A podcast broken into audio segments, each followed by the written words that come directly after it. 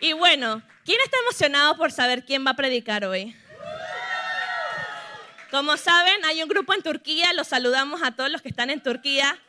Y hoy tengo el honor, de verdad que es un honor, de presentar a una mentora que fue mi maestra cuando era una bebé, era una niña, y sé que está emocionada por estar hoy.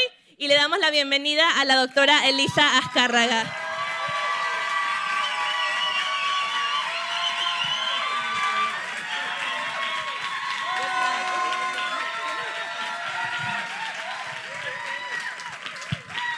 Aló, aló. Gracias, gracias. No saben lo, el, el momento de estar aquí. Primera vez en mi vida. Gracias. Y bueno, saludos al pastor, el pastor José Pimentel de Turquía, que pues me, me puso aquí en esta misión. Le doy gracias a Dios por, eh, porque en realidad es un privilegio estar aquí compartiendo un poco de mi experiencia, porque en realidad eh, el tema que vamos a tocar hoy es la experiencia que he tenido eh, y seguimos, como quien dice, la, la, la, línea, perdón, viste que estoy media. Ya ahorita me, me, me, me acomodo. la línea del pastor que es edificando a Cristo en tu hogar y la familia en Centro Familiar Vida Nueva. Si ustedes ven el nombre, Centro Familiar Vida Nueva, ese es nuestro, nuestra meta, nuestro objetivo. Y, y, bueno, yo quiero contarles un poco, pero antes de eso quiero orar para pedirle a Dios que tome el control y que sea Él el que dirija este tiempo. ¿okay? Señor, gracias, muchas gracias, gracias por tu amor, gracias por, por tu perdón. Como cantábamos en antes, Señor, tú eres el que bendice de generación en generación. Y yo soy un testimonio de una bendición de generación en generación. Y quiero contar todo lo que, lo que tú has hecho por mí para que eso que tú hiciste en mí lo puedas hacer en cada una de las familias que estamos aquí. Que ya estás haciendo, pero seguirás haciendo y vendrán más gente, más familias y más vamos a, seguirte, Señor, porque tú eres la única esperanza. Tú eres todo, Señor. Tú eres todo para nosotros. En nombre de Jesús, amén. Amén. ok. No estoy acostumbrada a los micrófonos, así que se ve bien aquí la presentación. Me pongo de un lado, ¿no? ¿Se ve bien? ¿Sí? Eh, ahorita no, no ve muy bien. Hay que cambiar. Ok, bueno. Ah, ya la se me quedó algo, perdón. El cosita lo metí en la cartera. Pásame la cartera. Perdónenme.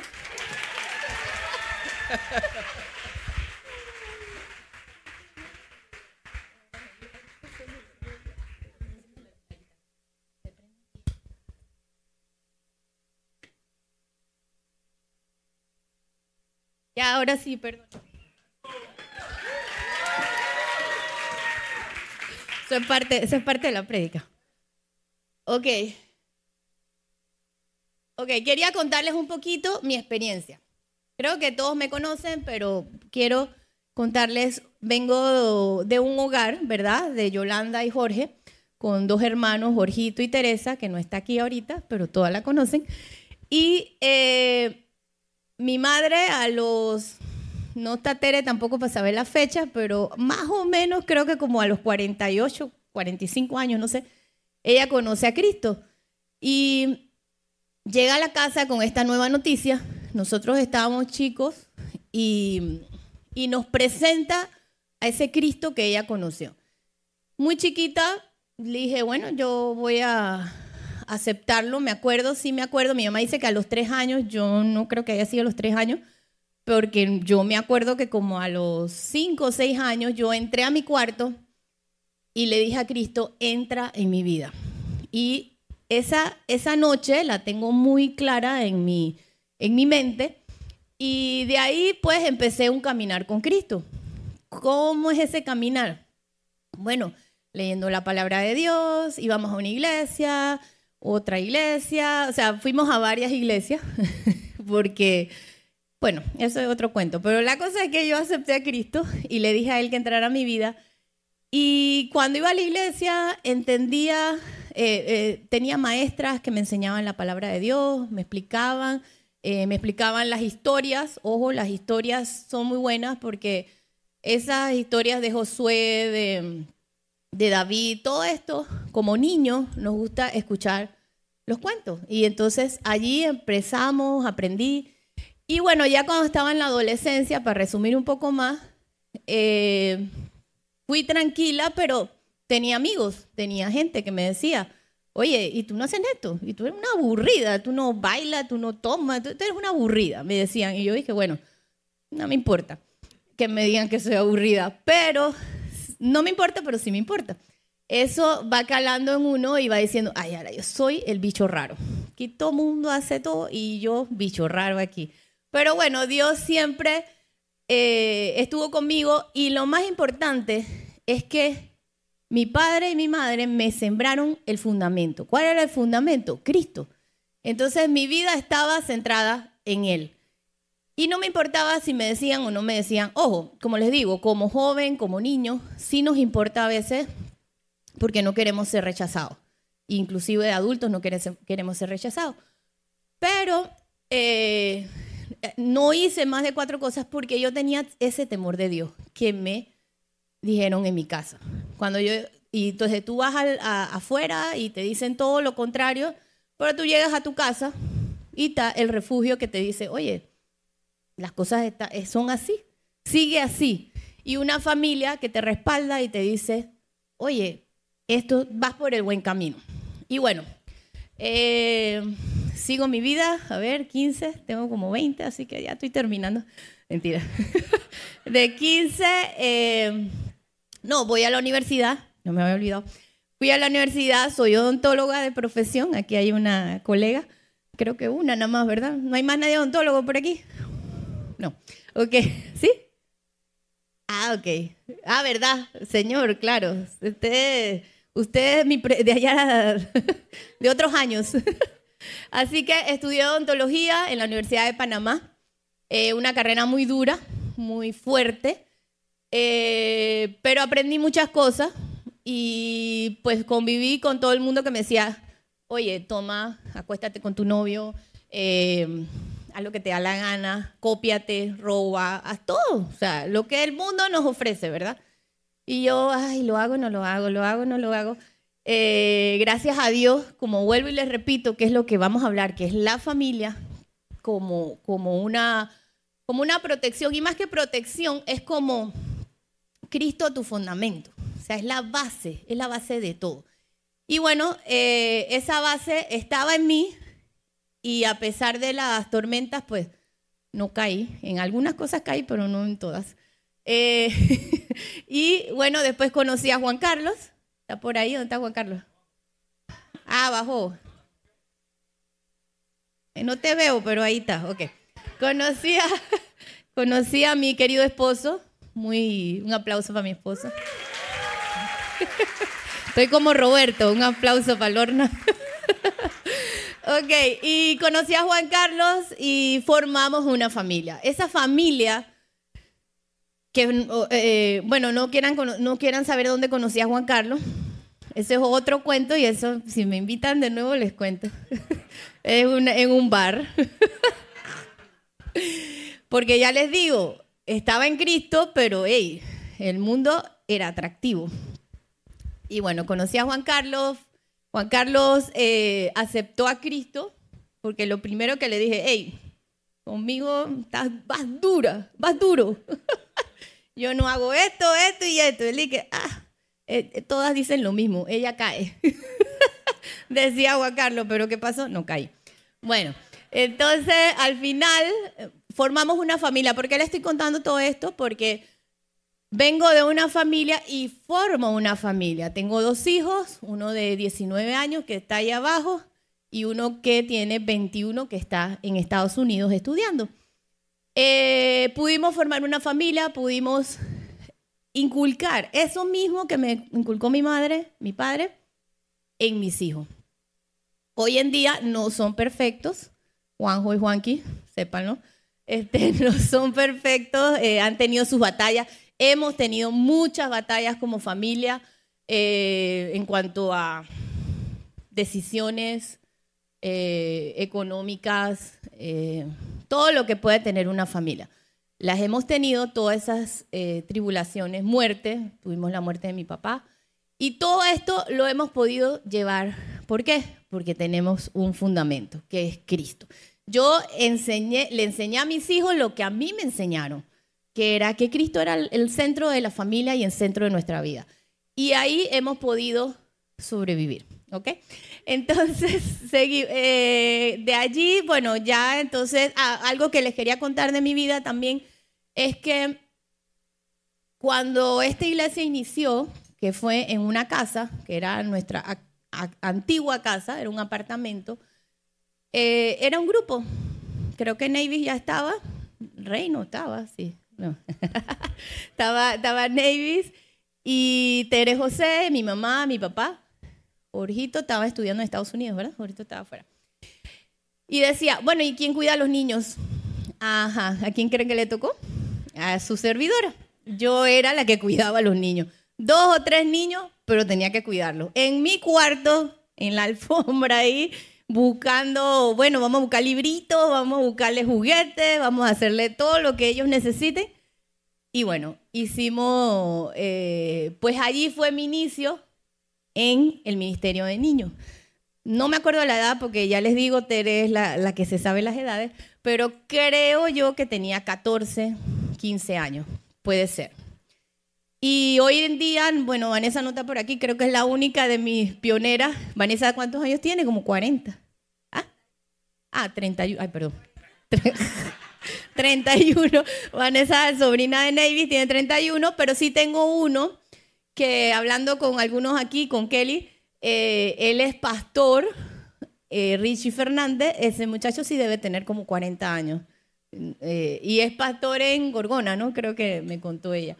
Pero bueno, lo que les quiero decir que inicio esa etapa de mi vida cuidando niños, pero Dios me dio un corazón por los niños. O sea, cada vez que yo veo un niño, digo, hay niños mal portados, hay niños bien portados.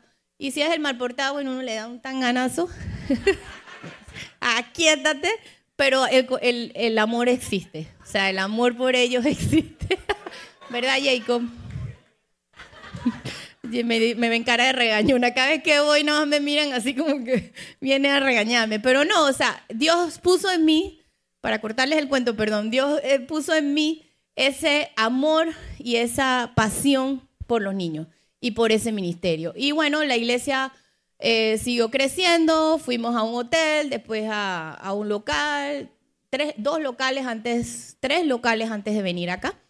Y el ministerio de niños fue creciendo que es lo que hoy en día vieron ahí en el video de la fiesta, donde tenemos más de 30, no, no, como 30 maestros que sirven todos los domingos aquí eh, atendiendo a sus hijos. Y esa fue la misión que Dios me dio a mí personalmente. Y bueno, siento que uno de mis hijos, Juanjo, le gusta mucho lo, los niños y creo que puedo dejar el, legado por él. Juanqui no, no le gusta mucho eso. Juanqui está en la alabanza. Pero resumiendo, Dios edificando a Cristo en tu hogar. O sea, edificar, tenemos que edificar a Cristo en nuestro hogar. Usted me dirá, bueno, pero es que yo soy sola, nada más tengo, no tengo hijos, puede ser que estoy sola y tengo hijos, o puede ser que estoy solo, tengo hijos, o puede ser que estoy solo, no tengo hijos, pero Dios nos da una misión que es edificar tu hogar. O sea, tú vives en un lugar y tú eh, tienes influencia sobre muchas personas, ¿verdad? Seguimos. Bueno, aquí eh, esto fue lo que seguimos la línea del pastor, que era eh, posicionados para gobernar, edificando en Cristo. Ok, como les decía, el, yo creo que aquí estoy como mal. Eh, Gustavo, venga. o ven, muévelo para acá, sí. Ahorita.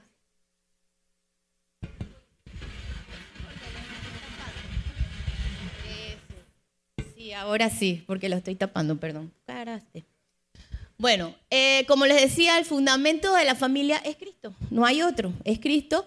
Eh, miren lo que dice el Salmo 127.1, dice, si el Señor no edifica la casa, en vano se esfuerzan los albañiles. Si el Señor no cuida la ciudad, en vano hacen guardia los vigilantes. Ahorita mismo estamos viviendo una situación en Panamá que si el Señor no cuida la ciudad, en vano hacen guardia los vigilantes. O sea, puede estar pasando lo que, que es con razón o sin razón, la mina, no la mina, lo que sea, pero Dios es el que cuida nuestra ciudad y tenemos que tenerlo como fundamento.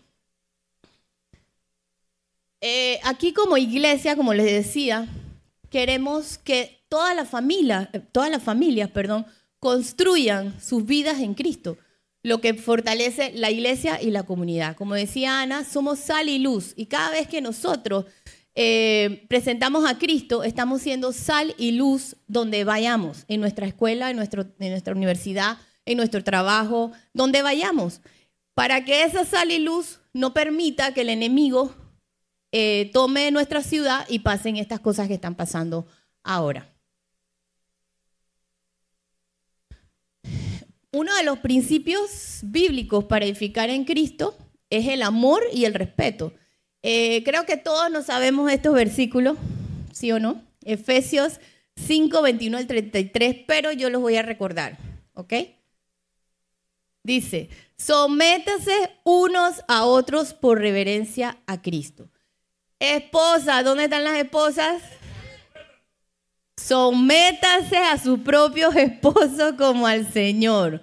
No nos gusta esa palabra, ¿verdad? No nos gusta someternos, porque el esposo es cabeza de su esposa, así como Cristo es la cabeza de la iglesia, la cual es su cuerpo y Él es su Salvador. Así como la iglesia se somete a Cristo, también las esposas deben someterse a sus esposos en todo. Dios nos está dando ese mandato porque es para nuestro beneficio. Ojo, pero ¿qué tienen que hacer los esposos? Yo creo que es más difícil que lo que tenemos que hacer nosotras. Dice que amen a sus esposas. A ver, repitan conmigo. Amen a sus esposas. Así como Cristo amó a la iglesia y se entregó por ella para hacerla santa. Él la purificó lavándola con agua mediante la palabra para presentarla a sí mismo como una iglesia radiante, sin mancha, sin ni arruga, ni ninguna otra imperfección, sino santa e intachable. Así vuelve y repite. Asimismo, el esposo debe amar a su esposa como a su propio cuerpo. El que ama a su esposa se ama a sí mismo.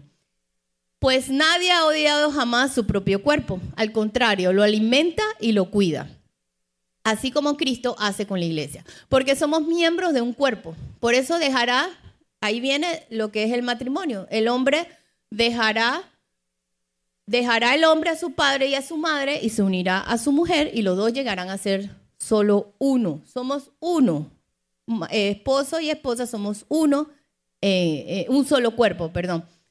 Y esto es un misterio profundo. Yo me refiero a Cristo y a la iglesia. En todo caso, cada uno de ustedes ame también a su esposa como a sí mismo y que la esposa respete a su esposo. Vuelve y repite. A ver, ¿cuántas mujeres respetamos a nuestros esposos? Pocas manos, por favor. Sean honestas, exacto. ok. Entonces, ese es también parte de cómo edificamos a Cristo en nuestro hogar.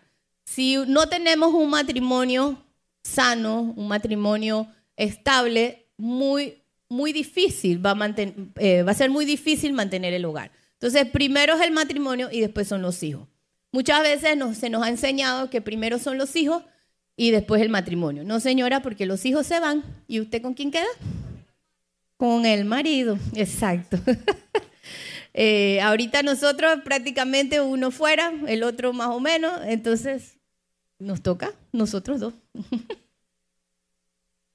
y también para edificar, eh, ah, edificarla, eh, para edificar a Cristo en tu hogar, también viene lo que es la instrucción y disciplina, ¿verdad? La instrucción y disciplina. Eh, bueno, ese versículo, ¿quién no se lo sabe, por favor? ¿O quién se lo sabe y me lo repite sin leerlo? Lo hemos repetido mil veces, pero bueno, instruye al niño en su camino y aún cuando en su vejez o aún cuando fuere viejo, no lo abandonará. ¿Por qué les pongo este versículo? Porque es mi vida. O sea, a mí me instruyeron en Cristo y no lo he abandonado. Ojo, va a pasar que nos desviamos un poquito, cogemos un, un shortcut que en realidad no funciona, pero bueno, pues somos tercos, somos necios y queremos estrellarnos, pero al final regresamos al camino. Y em, la formación de los hijos se desarrolla mejor con un cimiento firme y un plan establecido. O sea, vuelvo y le repito, perdonen que sea insistente, pero el fundamento es Cristo. No hay más nada. No hay la educación, digo, todo eso son complementos. Eh, la educación, eh, el dinero, ay, yo tengo que mantener a mi hijo y darle lo mejor, se lo puedes dar. Pero les doy un consejo, lo mejor es darle a Cristo. Es lo único que los va a salvar de muchas cosas. Ajá, gracias, gracias. Me están animando, me están animando. Entonces, enfócate en el corazón de tus hijos más que en sus conductas. A veces nos pasamos regañando, me pongo de ejemplo, eh, que una vez mis hijos, si me escuchan o me van a escuchar, lo siento. A Huequita y aquí, saludos hasta Tallahassee. Eh, me agarraron y me sentaron y me dijeron, oye, mamá, ¿hasta cuándo me vas a tener que decir que tengo que leer la Biblia? Yo sé que la tengo que leer, déjame en paz. Entonces, a veces somos muy regañones y muy insistentes en cosas que ya las dijimos. Simplemente nos toca orar y confiar en Dios que las cosas van a suceder. Y eh, por eso digo que te tienes que enfocar en el corazón. ¿Qué, ¿Qué, es lo que me, tengo que enfocar? Que Sara tenga su corazón sano, que nadie la esté molestando, que nadie le diga que ella es fea o que es mala o que... No, Sara, si te dicen lo que te digan, Cristo está dentro de ti y Cristo va a, eh, eh, es el único que le tienes que hacer caso. Y eso es lo que tenemos que cuidar, en, eso en, en caso de niños, en caso de jóvenes que se enamoran, y después los deja la, la, las novias y la cosa, hey, enfócate en Cristo y cuídale el corazón a tu hijo. Eh, los padres son ejemplo principal, son el ejemplo principal que sus hijos han de seguir. No, no está de más decir que somos el ejemplo, señores. Nuestros hijos nos van a seguir lo que yo hago. Si yo cojo por acá, me van a seguir. Y si cojo mal camino, también me van a seguir. Si digo mentiras, soy una vulgar, me paso todo el día diciendo pa, pa, pa, pa, pa, pa. Ay, no, eso lo aprende de la empleada. Mentira, lo aprende de ti, lo aprende de mí. O sea, muchas veces queremos echarle, como quien dice, eh, el muerto a otra persona, pero somos los responsables de nuestros hijos. Y los que todavía no tienen hijos, pues vayan tomando notas para lo que va a venir. Eh, Dios debe ser el centro de tu crianza, no solo un componente. No es que ah, yo los llevo a la iglesia y que la iglesia los arregle. A me importa, ya que Elisa y su combo Vida Nueva Kids me los arregle. Pues lo siento, tengo una mala noticia para ustedes. El trabajo es de ustedes, no de Vida Nueva Kids. Nosotros somos un componente, o sea, somos un complemento, perdón, algo, una ayuda para ustedes, que con mucho gusto lo hacemos y lo hacemos de corazón. Pero eso le toca a los padres. Y por último, mantener un matrimonio con una relación prioritaria en tu hogar. O sea, como le dije antes, el matrimonio es lo principal. Quizás eh, no soy el mejor ejemplo, porque a veces el matrimonio va y viene, o cada uno tiene su matrimonio como lo tiene, pero Dios nos manda a tener. Un, eso es nuestra prioridad. Y después vienen los hijos. Porque una vez que tú tengas unos papás que se amen y se quieran, ¿no los van a obedecer? Chicos, acá, los grandes, sí los vamos a obedecer. Y si tú tienes un marido que es que te ama, te lleva, te baja la luna, te la sube, ¿no lo vas a obedecer? ¿No lo vas a someterte a él? Pues sí. Lo que pasa es que estamos en círculos viciosos donde el, el marido maltrata, la mujer, ah, ¿qué? Tú no me voy a someter a ti y los hijos, los padres son unos maltratadores y los hijos, menos me voy a, someter a ti. Entonces, esas es, son algunas de las cosas que, que les comparto. Y aquí quiero... Eh, ay, no, eché para atrás. Perdónenme, perdón. Ajá, aquí quiero hacer una pausa y quiero pedirle a Martita, venga, suba. Martita, Tito, o pueden ir subiendo en orden, pues. Yo quiero que ellos también han vivido una experiencia con Cristo desde chiquitos. Ay, Carlos también. Ajá, desde chiquito. Y quiero que me digan así, bien rápido, ¿funciona o no funciona? En, en, en buen panameño. ok, vengan para acá. O sea, Cristo, fundamento de tu familia. Tu familia, tú naciste eh, en esta iglesia y tú has estado en el cristianismo. También has tenido tu tropiezo, pero ¿funciona o no funciona? Sí. no, bueno, así rapidito. No, mentira. Creo que al final sí funciona porque como leíamos en el versículo este de los es proverbios, ¿verdad?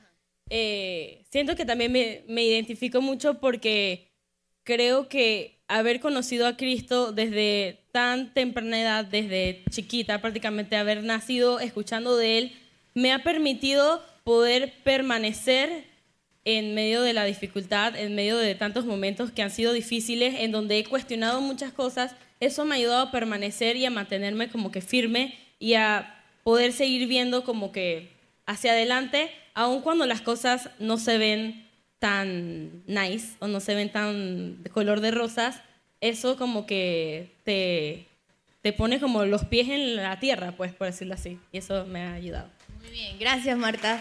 A ver, Tito, aquí fueron, fueron de a dedo. a ver. La misma pregunta. La misma pregunta. Bueno, eh, sí funciona, obviamente.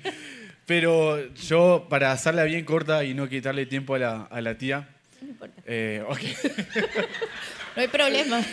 Eh, antes que pasara todo, o sea, me, justo lo que decía Marta, yo puedo dar fe de eso que. Eh, no, no, dale, ah, está bien, perdón. De, de, paso, quiero honrar a mis papás que me están viendo. Ah, porque. o sea, yo soy un, un, un testimonio vivo que en realidad cuando uno instruye al niño en el camino, cuando sea, yo no soy viejo todavía, pero algunos pelados ya me dicen tío. Más o menos. Pero cuando sea tío no se apartará de él. tío. Pero eh, nada, yo recuerdo de, cuando chico, una de las cosas eh, que, marcó mi, mi infancia eh, es que el, momento en que, que, mi mamá me llevó a, aceptar a, Cristo en mi corazón. Yo me acuerdo clarito esa escena, yo estaba en, la cama sentado del lado derecho y me acuerdo patente de cómo yo repetía la oración como, y sentí un... Hubo, como siempre se predica aquí, hay un antes y un después, pero ese momento fue muy representativo. Perdón, ¿cuántos años tenía? Yo ahí tenía 5, 6, 4. 6 también. Por ahí más o menos. Oh, cuatro. No, cuatro no, pero. Tenía una mente prodigiosa. Sí. pero, Pero, lo, pero lo que hoy es que eh, al, al, hacer estudios de chico, eso generó a mí un temor a Dios mm. y una historia chiquitita y no algo más. Por favor. Justo ayer estaba contando a Ana y algunos y algunos este, ya saben que yo cuando era chico tenía la costumbre de, o sea, de por mis propios medios entender lo que con, mi entendimiento leer lo que decía la palabra. Entonces me acuerdo que yo me escribía era una rata de 8 años, ponerle pero tenía en un papel escrito los 10 mandamientos de que entonces yo hacía cada vez que yo me acostaba hacía como un checklist de esto. No matarás nunca maté. No no cometerás adulterio no soy casado. Eh, bla, bla bla bla y me acostaba a dormir. Y recuerdo que un día yo anoté todo eso en un papelito y me lo guardé en el bolsillo y iba con eso para todo lado. Y en el recreo de un que hicieron estábamos jugando al fútbol y eso me caigo al piso. Tenía mis, mis 10 mandamientos aquí y ahí como que los chicos empezaron a, jugar conmigo, como que a empujarme, no sé qué, y digo, se me va a quedar el papel, me van a descubrir. Y yo tenía el miedo de que o me van a hacer un bullying tremendo para el resto de la vida, o me van a decir, ah, tiene la carta de una, de una chica, no sé qué, y yo agarrando ahí. Cuando llegué a mi casa tenía todos los mandamientos, todo roto. Yo decía, o sea, ¿a qué voy con todo esto? Es que yo de chico me enseñaron a tener temor a Dios. Y yo tenía miedo, o sea, por bajo mi entendimiento, tenía temor de Dios de que yo quiero intentar hacer las cosas bien. Entonces, este, el resultado de todo eso fue que yo les puedo asegurar que cuando uno teme a Dios, Él te va a cuidar en todo momento y te va, o sea, te va a guiar el camino. O sea, fue gracias a Dios que Él hizo todo para que yo llegara hasta Panamá.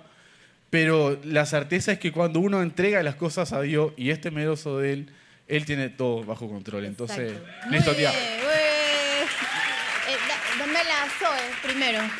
Ven, Zoe. Un aplauso para Zoe. Ok, Zoe. Ella es de pocas palabras, pero ella la que va a hablar. ¿Qué ha funcionado haber estado aquí en la iglesia y haber conocido la palabra de Dios? ¿Qué ha funcionado en tu vida? Bueno, pues ser hija de Dios, em, también que me ha perdonado mis pecados, que también he honrado a mis padres, que también he aprendido a orar desde chiquita. Y... ¿A adorar? Sí. A orar. A orar. Em, también que tengo fe. Eso, muy bien. Y, y ya. Perfecto. un aplauso para Zoe. Zoe nació prácticamente aquí, vino aquí en la barriga de su madre. Así que vamos, Carlos. ¿Quién me falta? Creo que ya, ¿verdad? Sí. Ah, no, Alejandro. Me está acabando el tiempo, mira, funcionó. Bueno, no, mi historia es, es, larga, pero corta, la va a hacer muy corta y es, pues yo no soy aquí, no soy hijo de pastor ni nada, soy, soy el resultado de una mamá que ora. Ese es mi testimonio. Ustedes me ven aquí porque soy el resultado de una mamá que ora. Si hay, sí, mamá no me está viendo, pero pero eso es porque si hay un recuerdo yo tengo de mi mamá, es que yo me levantaba y yo la veía todos los días orando. Y hoy soy un apasionado por la oración, los que conocen, soy un apasionado por la oración, pero siento que eso fue lo que me ayudó. Porque yo conocí a Cristo, yo no lo conocí tan bien porque mi mamá me llevaba obligado a todas las reuniones. Era, vaya, vaya, vaya. Y yo iba y sí me gustaba, siempre me gustó, pero, pero nada, y mi mamá nunca me obligó. Me llevó como hasta los 12 años y ahí nunca más me obligó. Pero siempre que yo me levantaba, yo la veía orando. Y siento que pasaron, pasaron muchas cosas en mi vida hasta que, que realmente conocí a Cristo. Pero la familia, la labor como papás, y hoy lo hago con mi hija, es, es esa, es no nos cansemos de orar por nuestros hijos, porque en su momento lo hará y creo que se nos, no, se olvide, eso me acuerda mucho. Soy el resultado de una mamá que ora. Amén. Muy bien, gracias. Y ya por último, Alejandro, en este tema, bien rapidito. Wow. Eh, bueno, definitivamente que cada vez que yo estoy aquí arriba, eh, yo tengo que darle gracias a Dios y a mi mamá. Porque soy el resultado de una mamá que no solamente oró por mí, sino me estorbó. Eh, yo, era un muchacho muy, yo era un muchacho muy inquieto, muy curioso, muy travieso y siempre estaba metido donde no me importa y donde no debo. Pero mi mamá era especialista en estorbarme. Yo creo que algo yo puedo, digamos, como que añorar, admirar de mi madre, es que ella siempre me estorbaba y era como la voz de ese grillo de la conciencia que tiene en el hombro. Inclusive que hasta de grande me funcionó. Mamá, yo me acuerdo que mi mamá todos los días abría una Biblia enorme, que era una cosa grandotota, se sentaba al lado de mi cama, me leía las historias de Moisés, me leía las historias de Jacob, me leía las historias del pueblo de Israel. Y yo, ¿qué mamá? Pero yo prefiero que tú me leas Hansel y Gretel, ¿por qué me estás leyendo la Biblia? O sea, pero esas historias quedaron grabadas en mi cabeza y mamá, inclusive hasta dentro de mi grupo de amigos, ella estorbaba, me estorbaba no solamente a mí, sino que estorbaba a mis amigos. O sea, tú sentías el fuego de la ley de Dios cuando tú entras a mi casa, tanto que mis amigos, muchos de mis amigos de escuela, estaban muy de moda, me acuerdo en ese tiempo, ponerse colitas, ponerse colitas, aretitos, no sé qué.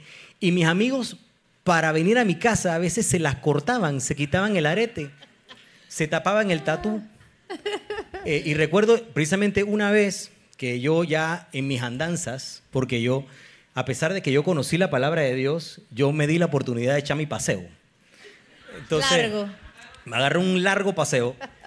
Eh, y me acuerdo que estaba en Londres, estaba solo, podía hacer lo que me daba la gana, todo chévere, estaba estudiando, así que tienes permiso. Juanqui, revisa Eh, eso. Y yo recuerdo que Escucha. todo el mundo a mi alrededor, porque, porque ma- ojo, mi mamá me decía, todo el mundo puede hacer lo que le dé la gana menos tú. Sí, todo el mundo puede tener arete menos tú. Todo el mundo puede tomar menos tú. Todo el mundo puede tener tatuajes menos tú. Yo no tengo nada en contra de ellos, pero tú no puedes. Entonces, y recuerdo que eh, yo de rebelde me fui a una, un tattoo shop. Ay, sí, ¿no? Me fui a un tattoo shop eh, con una muchacha con la que estaba saliendo en ese momento que me metió en la cabeza, oh, wow, qué bien se te vería un tatuaje. y recuerdo que yo fui a esta, de rebelde, ¿no? Callo las voces de mi madre y me siento en el tattoo shop y empiezo a ver los dibujos y de repente Dios provocó que yo viera el rostro de mi madre. Y mamá, ¿tú qué haces aquí, men? Y mamá, y que todo mundo lo puede hacer menos tú. Yo me paré. Yo me paré y fui para adelante.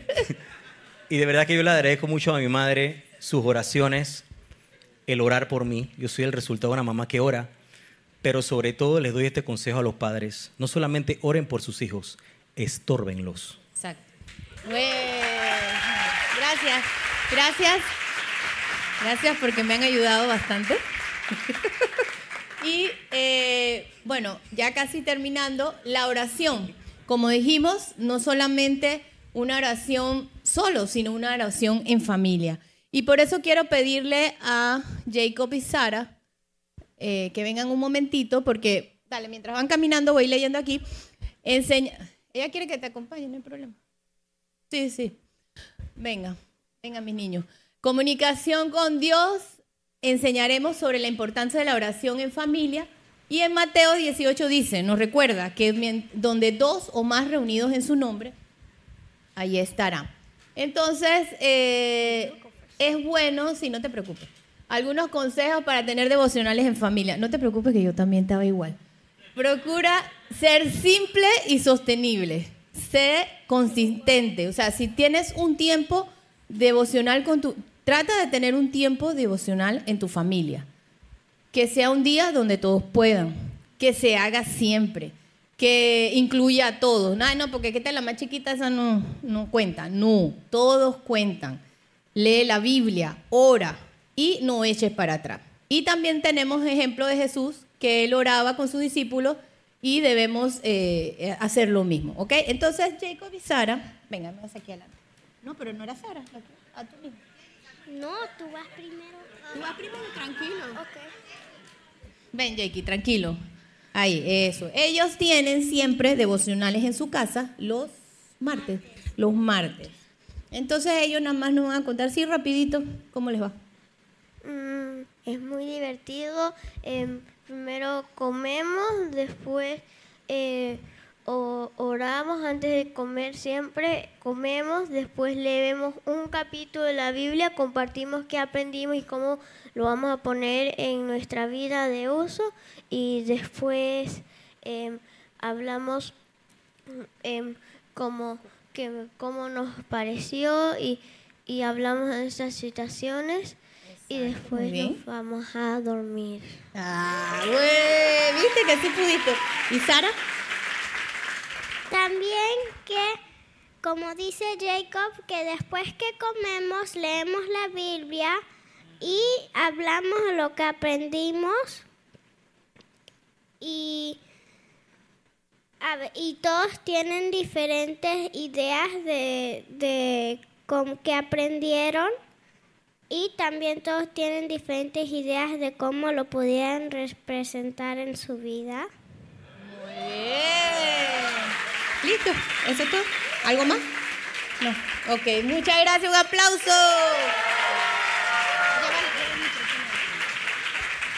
Ok, entonces, si Jacob y Sara, la familia de Melinda, lo pueden hacer, creo que todos lo podemos hacer. ¿Verdad? Busquemos un momento, busquemos una, un- una Quizás no todos están todo el día porque trabajamos o qué sé yo, están en la escuela, pero busquemos ese tiempo, ese, ese devocional donde nos va a servir un montón. Y, ay caramba. Ya, pues para, ya se está acabando. Está acabando. Eh, y bueno, como iglesia, ¿verdad? Como le decía, es un eh, queremos trabajar con las familias y si no, como les decía, no solamente, ah, porque si yo no tengo familia yo no puedo venir. No, al contrario, queremos restaurar familia. Queremos eh, ayudarlos a que la familia, bueno, a que Cristo esté de primer lugar en tu familia. Y lo otro es que tenemos eh, recursos como escuela para padres. Nadie nació sabiendo cómo se cría un hijo y hemos tenido eh, una, este año tuvimos la escuela para padres, vamos a tratar, este, no pudimos hacer otra por las múltiples eh, actividades, si no se han dado cuenta. Eh, y entonces vamos a hacerla el próximo año. hemos hecho campamentos, antes se hacían familiares, pues se están haciendo diferentes, pero la idea es que nosotros podamos darle herramientas a ustedes para poder trabajar con la familia. Y vino mi querido Xavi. Gracias, Xavi. En este caso, estoy feliz. mentira, mentira. Soy muy sincera. Eh, mostrar, bueno, y como les decía, la familia, necesitamos tener una familia fuerte para ir allá afuera y combatir y ser sal y luz. Eh, ok. Y bueno, conclusión, gente. ¿Cuál es nuestra conclusión? ¿Qué conclusión te llevas hoy? ¿Verdad? La familia es el núcleo de la iglesia y de la sociedad. ¿Por qué la, sociedad está tan quebrada? Porque las familias están siendo atacadas. Están siendo eh, eh, atacadas por el divorcio, atacadas por la infidelidad, atacadas por la droga, atacadas por tantas cosas, ¿verdad? pero tenemos que rescatar, tenemos que rescatar ese, ese, ese ataque del enemigo que ha venido a la familia. Y eh, edificar, en, edificar en Cristo en el hogar es esencial para fortalecer a ambas. En Centro Familiar Vida Nueva reconocemos esta importancia y nos comprometemos, como les decía, a construir, a ayudarlos a construir esa familia que ha estado quebrada. Eh, yo quiero terminar y quiero que pasemos adelante. Eh, quería que me llamaran a Juanjo y Juan Carlos si pueden pasar acá adelante. Queremos orar como familia, ¿verdad? Para que eso que... Ah, me faltó uno muy importante. No, no voy a enseñar a mi familia ya. Les voy a dar este versículo que para mí es clave. De gracia recibiste, dad de gracia. O sea, todo lo que he recibido con una familia, yo quiero que ustedes también y esta iglesia pueda tener esa familia que Dios nos regaló. Si nos diste de gracia, da de gracia. Y si tú tuviste una familia que fue una bendición, ayuda a la otra familia a que pueda pasar por esa experiencia que pasaste. Y quiero orar Quiero también orar y pedir por cada familia, si quieren pasar aquí adelante, y orar por ustedes. Mm, los líderes también de Casa de Luz me pueden ayudar a orar. Y cantemos también esa canción que de verdad es una bendición. Es una bendición. Como les decía, soy una segunda generación de gente que ama a Dios. Que pudo haberse roto, sí, pudo haberse roto, pudo no estar aquí, no pude no estar aquí, ¿verdad? Eh, hablándoles de eso porque pudo haber ido para otro lugar.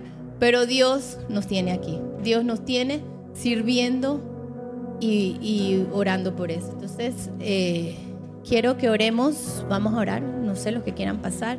Si tienes un problema con tu familia, tienes un problema con tu esposo, tienes un problema con tus hijos, gente, hay solución. Dios es un Dios de nuevos comienzos.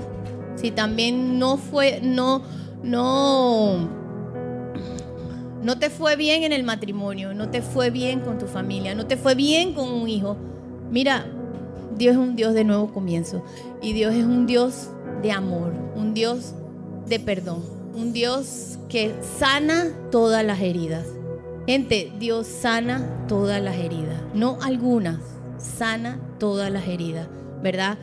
Roberto, Carlos, no Ricardo. Dios sana todas las heridas que puedan haber tenido. No veo por allá más, nada más veo Didi. Tienes una familia, Dios te regaló una familia. Dios te va a ayudar a restaurar otras familias. Y cada uno de los que estamos aquí, vamos a orar por cada uno de ellos. No sé si los que están abajo le pueden orar por ellos y nosotros oramos acá. Señor, Señor, gracias. Muchas gracias, Señor. De gracias recibiste, de gracias damos, Señor. Padre, estoy tan agradecida por todo lo que me has dado, Señor, que yo quiero que esos mismos que recibimos, ellos puedan recibir, recibir, Señor. Padre, yo te pido por cada familia aquí representada, Señor, donde tu amor llegue a sus corazones, llegue al corazón de cada persona aquí representada, Señor. Que tu Espíritu Santo caiga sobre ellos, Señor. Caiga, eh, gobierne sus vidas, Señor. Padre, contigo todo es más fácil. Contigo todo es posible. No importa. Miren la madre de Alejandro, la madre de Carlos. Hoy día tienen hombres de Dios. Sigue orando por tu hijo, no te canses.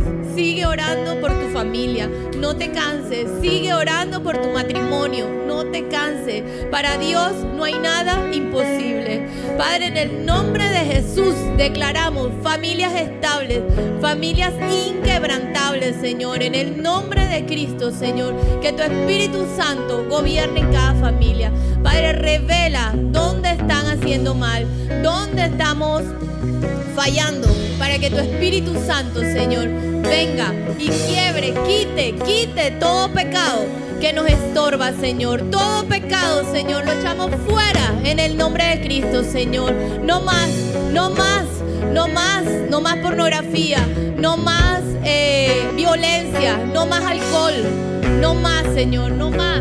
Queremos servirte y queremos que nuestras familias sean una bendición, Señor, de generación en generación, Señor. Generación de generación, Señor. Nuestros hijos, nuestros nietos, nuestros bisnietos, Señor, si los lleguemos a ver, Padre, en el nombre de Jesús. Gracias, porque a mí me lo dieron y de gracia lo doy, Padre. En el nombre de Cristo declaramos sobre esta familia una unción poderosa Padre, y donde no hay hijos, trae hijos, Señor. Donde hay esterilidad, la cortamos en el nombre de Jesús. Y declaramos vida, vida, vida sobre cada una de estas, Señor, esta familia. Padre, en el nombre de, Cristo, Señor, llénalos, Padre, llénalos. Y bendice nuestra familia, bendice centro familiar, vida nueva, Señor. Aquí transmitimos vida y somos una gran familia, Señor. Gracias, Padre, en el nombre de Jesús. Amén. Puede quedarse aquí cantando esta canción.